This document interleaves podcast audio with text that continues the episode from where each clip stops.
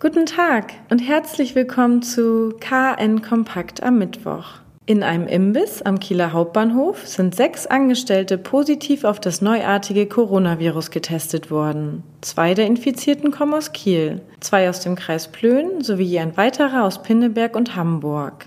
Alle sind mittlerweile in Quarantäne. Auch enge Kontaktpersonen der sechs Mitarbeiter befinden sich in häuslicher Isolation. Der Fall ist brisant. Am Hauptbahnhof verkehren täglich tausende Pendler wie Fernreisende, darunter gerade in der Ferienzeit viele Urlauber. Die Stadt prüft derweil, ob die Hygieneregeln in dem türkischen Lokal eingehalten wurden. Eine Gästeliste, so viel ist bekannt, wurde geführt. Die Kunden werden seit gestern informiert. Doch viel drängender ist die Frage, wie die Gefahr einer Ansteckung für Kunden ausfällt, die sich nicht ins Lokal gesetzt und ihre Kontaktdaten abgegeben, sondern ihr Essen mitgenommen haben. Die Stadt will sich zu der Ansteckungsgefahr offiziell nicht äußern. Fakt ist, der Imbiss hatte zwar eine Plexiglasscheibe an der Ausgabe, das Bezahlen mit Bargeld war allerdings wie in fast allen Betrieben möglich. Das Grill-Restaurant verfügt über eine eigene Toilette. Ob sie sich Personal und Kunden teilen, ist ebenfalls noch nicht geklärt. Der Imbiss ist der erste wegen Corona geschlossene Gastronomiebetrieb in Schleswig-Holstein.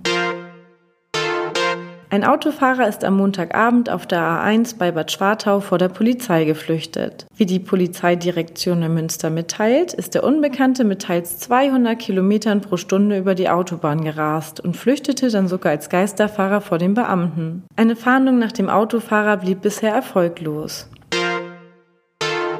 Haben Sie schon mal einen 0-Euro-Schein gesehen? In Eckernförde und Gettorf können Sie diesen aktuell für 3 Euro erwerben. Die violette Souvenirnote glänzt mit Hologramm und Sicherheitsstreifen, ganz wie alle Euroscheine mit Geldwert. Auf dem Geldschein sind der Tierpark Gettorf, die Mühle Rosa in Gettorf sowie der Böker Leuchtturm abgebildet. Möwen segeln durchs Bild. Seit Mai wird das Sammlerstück verkauft. Die Erlöse kamen den von der Corona-Krise gebeutelten Kaufleuten in Form von Marketingaktionen zugute. Alle Verkaufsstellen sowie ein Bild der Geldnote können Sie auf KN Online sehen. Übrigens, auch in Kiel gab es schon mal solche 0-Euro-Noten, auf denen die Gorch Fock abgebildet war. Die Scheine kamen super bei den Kielern an und waren ein großer Erfolg.